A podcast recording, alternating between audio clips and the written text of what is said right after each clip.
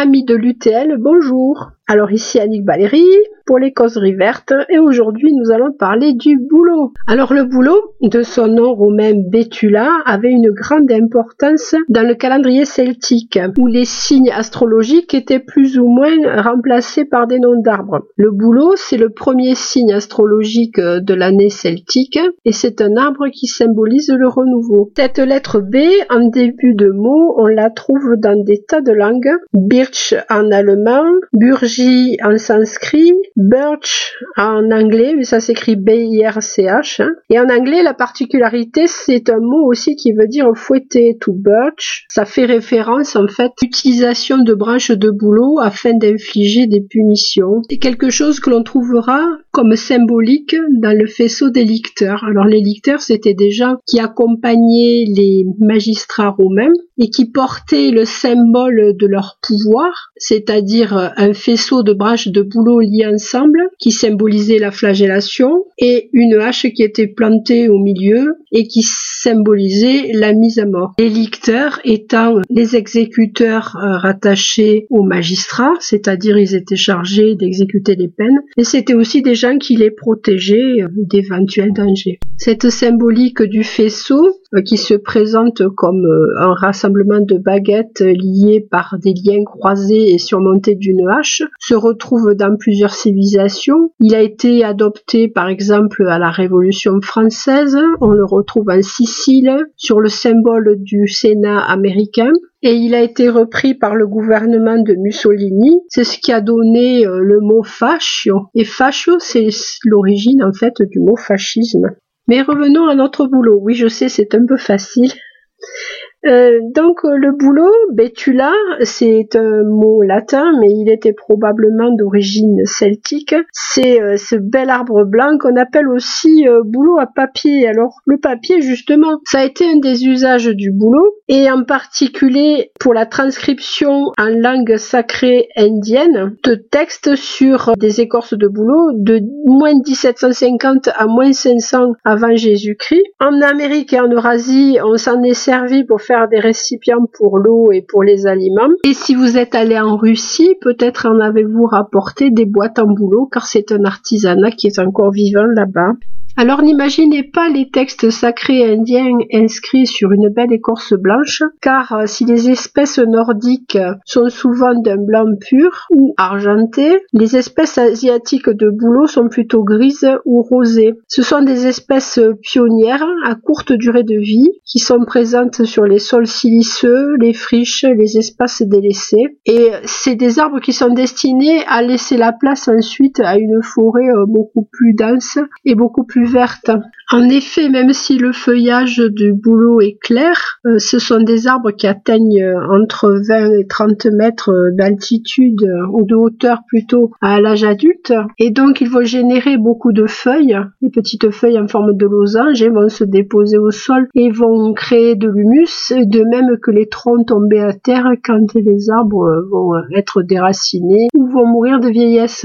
Ce qui, comme je vous l'ai dit, est assez rapide. Un boulot à papier vivra entre 80 et 140 ans dans la nature, mais il ne faut guère espérer dépasser les 30 à 40 ans dans le cas d'une plantation artificielle. D'autant qu'ici, nous ne pouvons pas proposer l'hygrométrie et la fraîcheur qui conviennent au boulot dans la nature, et en particulier des pays du Nord dont ils sont originaires, et où ils peuvent prospérer jusqu'à atteindre les 300 ans. Le boulot à papier est l'autre nom du boulot à canot que l'on trouve au nord des États-Unis et au Canada, un arbre qui atteint les 25 mètres de haut, qui s'exfolie et qui passe progressivement du blanc dans sa jeunesse à un orange brun dans son âge adulte. Les Indiens d'Amérique avaient trouvé de multiples usages au boulot, alors entre autres la fabrication de toitures, l'utilisation sous forme de papier, et puis la construction de canaux sans parler bien entendu euh, du bois de chauffage. Alors en bois de chauffage, c'est intéressant, le boulot n'a pas besoin d'être séché pour brûler, il contient une résine apparemment qui lui permet de s'enflammer même quand il a été coupé depuis peu. C'est un bois qui est très apprécié pour la boulange par exemple, parce qu'il brûle longtemps et il dégage beaucoup de chaleur. Alors on peut l'utiliser euh, sous forme de, bûche ou de bûchette pour l'allumage et c'est un bois qui n'est pas à dédaigner. Pour la boulange, le boulot flexible euh, dit boulot laxa est la variété la plus appréciée. Alors pour en revenir à nos Indiens d'Amérique, ils avaient trouvé un moyen extraordinaire de construire des canaux, d'où le nom de boulot à canaux, pour transporter des gens, euh, faire le commerce de fourrure entre autres. Hein. Et c'est quelque chose qui a été utilisé de la découverte de l'Amérique jusqu'en 1750 et puis petit à petit c'est un usage qui a décliné avec l'ouverture des routes dans les territoires. Les canaux étaient utilisés par euh, les chasseurs, les missionnaires, les explorateurs et les autochtones. L'écorce était prélevée sur de gros sujets, elle était aplatie puis montée sur une armature en bois, un peu comme une cage thoracique et c'est assez particulier à, à voir. Et puis l'écorce était modelée à l'aide de vapeur il fallait deux semaines à un couple pour fabriquer un canot. Je vais vous lire un extrait que j'ai trouvé sur internet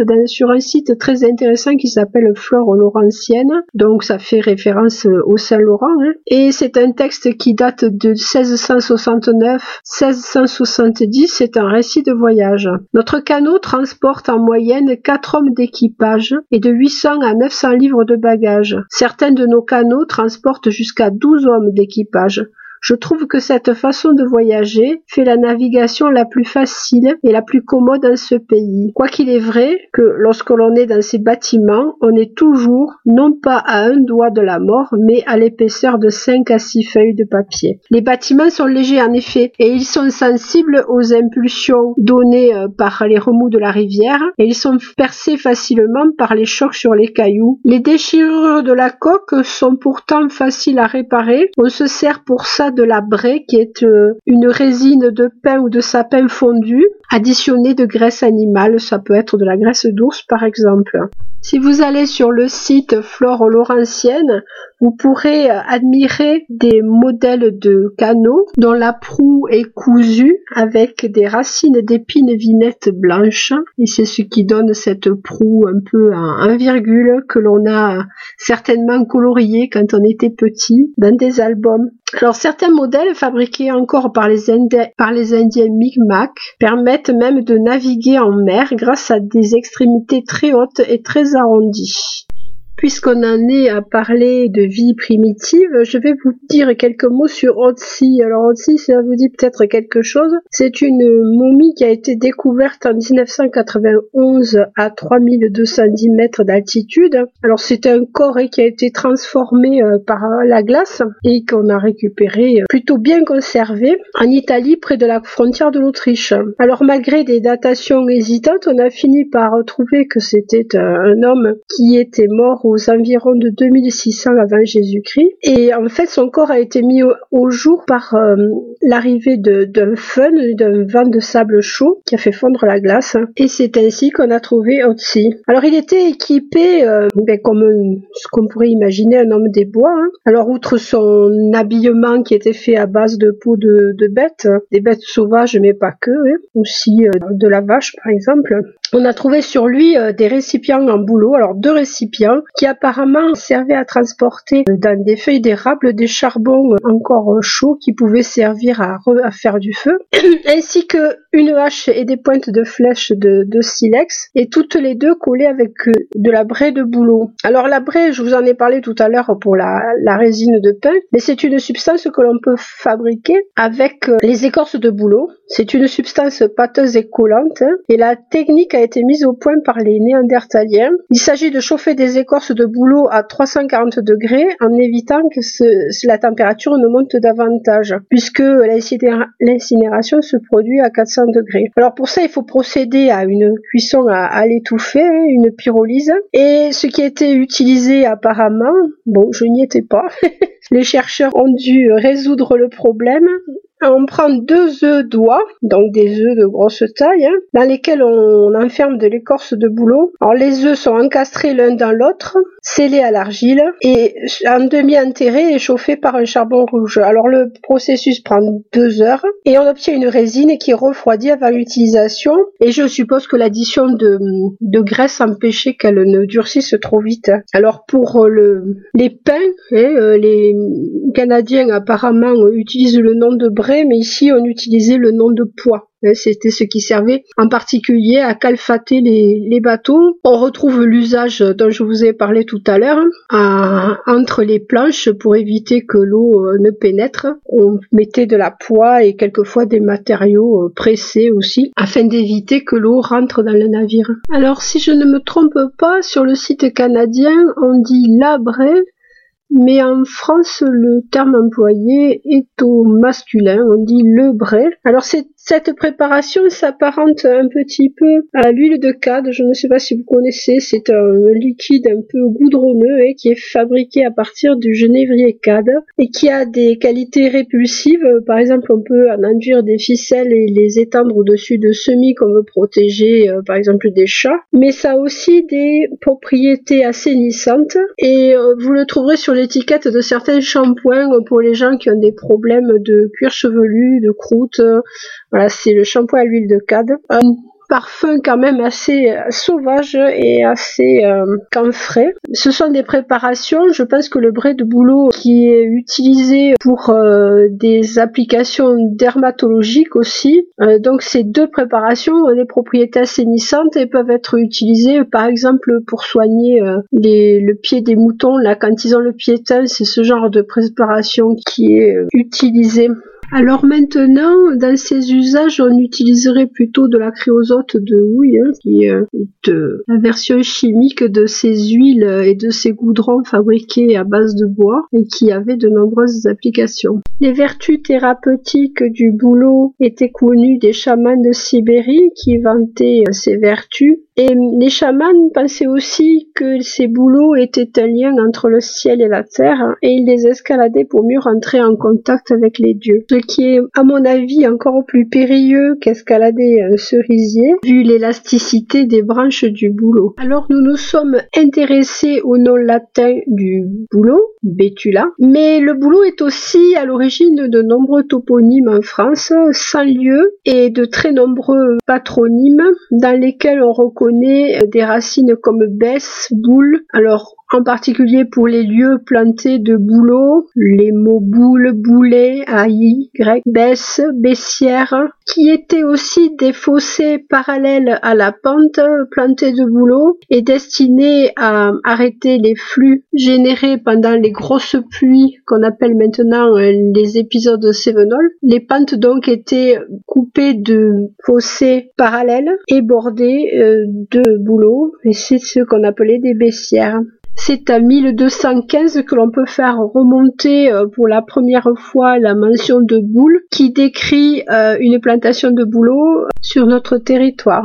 Absent en Italie, il est mentionné par Pline comme étant l'arbre de la Gaule. Dans la famille des Bétulacées, on trouvera aussi le noisetier, l'aulne et le charme. Alors comment reconnaît-on un charme d'un être? Ils se ressemblent beaucoup. Eh bien, il y a un moyen mnémotechnique euh, hilarant.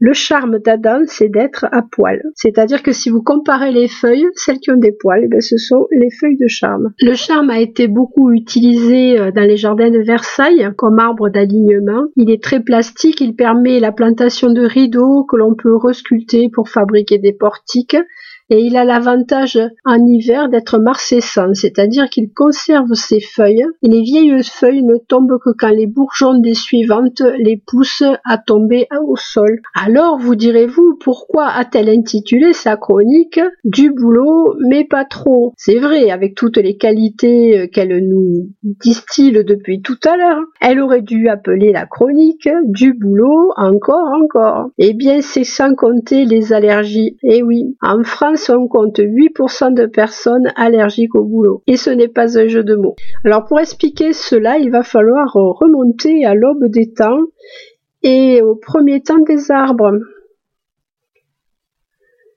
Les premiers arbres connus euh, sont les gymnospermes. Alors ils remontent à 270 millions d'années Dans cette famille, on trouve les conifères, hein, tous les arbres à aiguilles qui ont des cônes, et également le ginkgo biloba et le cycas qui sont un peu à part parce que ce sont des arbres qui pondent des œufs. Mais ça, je vous en parlerai une autre fois. Les angiospermes sont parus il y a 100 millions d'années. Les angiospermes, ce sont les feuillus. Et les insectes, en fait, ont leur part dans cette histoire. C'est-à-dire que les premiers feuillus sont arrivés à un moment où ils ont dû se débrouiller tout seuls, en fait, pour arriver à dispenser leur euh, pollen dans l'espace. Le pollen étant autre que l'équivalent des spermatozoïdes euh, chez les humains, c'est-à-dire des gamètes mâles qui sont à la recherche de parties femelles à fertiliser. Les insectes, eux, sont parus euh, il y a 400 millions d'années et ils n'ont maîtrisé le vol qu'il y a 150 millions d'années. Donc, euh, ils ont mis beaucoup, beaucoup de temps à rentrer en interconnexion, comme on dit maintenant, avec les arbres. Et c'est parce que les insectes euh, étaient là qu'il y a eu un nouveau mode de transport des pollens. Alors euh, les oiseaux aussi ont leur petite part, mais la plus grande part est assurée par les insectes. Les premiers pollens ne devaient compter que sur le vent et sur l'air pour se diffuser, donc ils avaient tout intérêt à être extrêmement ténus et extrêmement légers. On dit qu'un pollen de bouleau peut voyager jusqu'à 100 km de son point d'émission. Alors les arbres qui sont arbres anémophiles, on reconnaît la racine de anémomètre, hein, et les pollens ont pu devenir plus gros et plus lourds que le jour où ils ont trouvé un mode de transport par l'intermédiaire des abdomens ou des pattes des insectes qui les ont transportés vers les organes femelles d'autres plantes similaires. Les pollens des arbres à fleurs sont donc plus lourds et ont moins tendance à créer des allergies que les pollens d'arbres anémophiles. Le problème est devenu euh, récurrent sur le site du gouvernement qui s'appelle écologie.gouv.fr et sous le titre Impact du changement climatique, santé et société, il est indiqué que depuis 30 ans, les mesures polliniques de boulot ne cessent de monter, le plus important ayant été relevé en 2020. Cela est dû au réchauffement climatique qui prolonge une saison pollinique qui commence de plus en plus tôt. Le problème des allergies est aggravé par la pollution, dans un premier temps, il y a irritation de l'arbre bronchique à cause des particules inhalées. Et donc la muqueuse pulmonaire est fragilisée et irritée. Les pollens adhèrent aux particules, en particulier les particules de diesel, et pénètrent plus profondément dans les poumons. Et pour finir, ça c'est quelque chose qui n'est pas connu, la pollution transforme les pollens, la pollution dégrade et vieillit les pollens, et la cuticule externe qui en fait enveloppe euh, tous les produits qui composent le pollen est attaquée, déchirée, et du coup euh, les poumons humains sont mis en contact avec des substances que je pense ils n'ont pas connues euh, du temps où la pollution était moins importante. Donc l'organisme humain n'est pas préparé. Ce qui fait qu'actuellement, euh, outre les, pollutions euh, sur les, les boulots, et je vous ai dit qu'il y avait 8% des personnes qui étaient touchées, on assiste actuellement à une explosion des allergies et on compte qu'actuellement 30% des Français sont allergiques aux pollen euh, divers et variés. C'est ce que l'on appelle en général le rhume des foins. Quelque chose dont il faut tenir compte quand on aère les maisons, le moment le plus risqué étant le milieu de matinée. C'est aussi un moment où il faudra éviter de faire du sport intensif si on est euh, fait partie des malheureux allergiques. Le meilleur moment pour aérer va être le tout début de matinée et euh, le début de soirée à des moments où les pollens alourdis par l'humidité euh, ont moins d'action. Si le gouvernement s'est emparé du sujet, c'est que cela devient un problème de santé publique et en particulier euh, dans les villes aux abords C'est en prenant ces considérations en compte que la ville de Limoges a commencé une action en 2016 en coopération avec l'ARS et l'opération s'appelait Ville Santé Citoyenne. On a recensé sur Limoges pas moins de 4500 boulots et il a été décidé de les éliminer à côté des écoles et des EHPAD et de les remplacer par des arbres non allergènes, non piquants et à fruits non toxiques des arbres à fleurs spécialement et puis aussi des ginkgo biloba. Alors certes, le pollen voyage, me direz-vous, et on n'est pas à l'abri euh, de pollen qui arrive de plus loin. Mais il faut savoir qu'à proximité d'un arbre, les taux euh, présents dans l'atmosphère sont énormes et qu'en plus quand on rentre chez soi, on en rapporte sur ses vêtements, sur ses cheveux et c'est vraiment euh, un problème. Donc la ville de Limoges a pris le taureau par les cornes et a décidé euh, d'arracher des arbres. Alors j'espère que leur communication a été efficace parce que c'est le genre de choses qui en général est très très mal pris et pourtant euh, là il s'agissait vraiment de, de prendre soin de la santé des gens.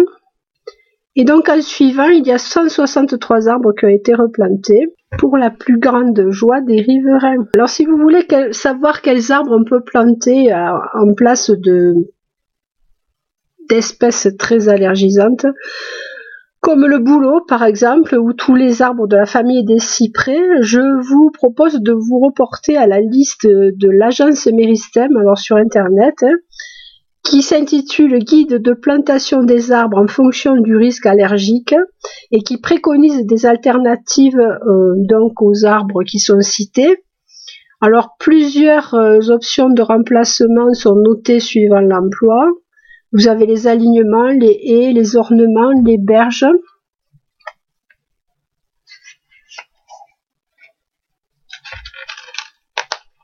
Dans le cas du boulot, on propose en alignement le Celtis australis, qui est l'autre nom du mycocoulier, qui est un arbre en plus qui est extrêmement bien adapté au réchauffement climatique et qui donne de très très beaux sujets euh, à l'état adulte. Hein. Hum, une durée de vie qui va être plus longue, euh, un arbre d'ombrage beaucoup plus euh, dense hein, que l'on trouve souvent dans le midi et qui a plusieurs avantages, c'est-à-dire que euh, les feuilles présentent leurs tranches au soleil, donc un peu c'est un peu la même tactique qui est utilisée par les eucalyptus. le soleil a moins d'action d'évaporation sur ces arbres. Et ils ont le bon goût, en plus de perdre leurs feuilles très euh, soudainement. Un beau jour, vous avez l'arbre qui a les feuilles et le lendemain, il n'y en a plus, ce qui fait la, joie des gens qui les ramassent dans les villes. Un ornement, si vous voulez quelque chose qui attire un peu l'œil avec des belles euh, écorces, vous avez le cerisier de Mandchourie qui va être une bonne alternative. Les malus, toutes les familles des petits pommiers d'ornement qui vont proposer des fruits euh, au milieu de l'hiver et les poiriers d'ornement euh, dont le Pyrrhus salicifolia pendula, c'est-à-dire à feuilles de sol et à branches pendantes, qui va imiter un petit peu le port euh, pleureur de certains euh, bouleaux et qui va présenter un feuillage étroit de teinte grise qui est plutôt agréable à regarder. Alors si vraiment euh, vous ne pouvez pas vous passer euh, de la vue des bouleaux, ben achetez-vous une reproduction de la peinture de Klimt qui s'appelle Le bois de bouleau. Moi personnellement c'est un tableau que j'aime énormément. Et euh, plaisanterie à part, vous pouvez aussi planter dans votre jardin une ronce du Tibet. Non, non, ce n'est pas une plaisanterie. Alors, Rubus tibetanus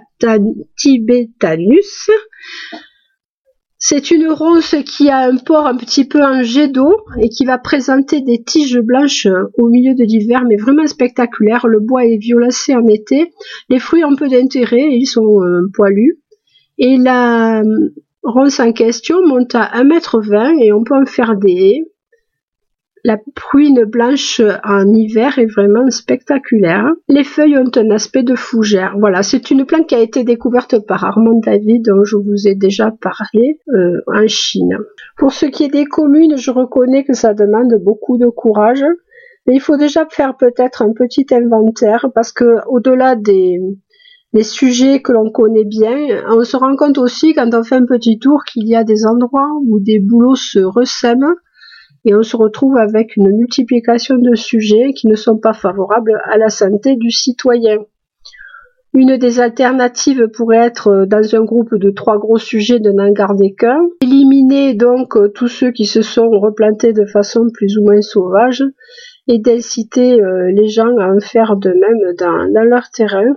Il faudrait aussi faire de l'information parce que souvent les gens en plantent un dans leur jardin.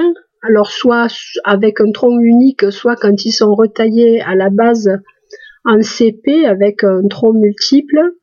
Mais il faut savoir quand même que c'est un arbre qui a besoin de beaucoup de place et qu'il est bien plus beau euh, laissé tel que que taillé.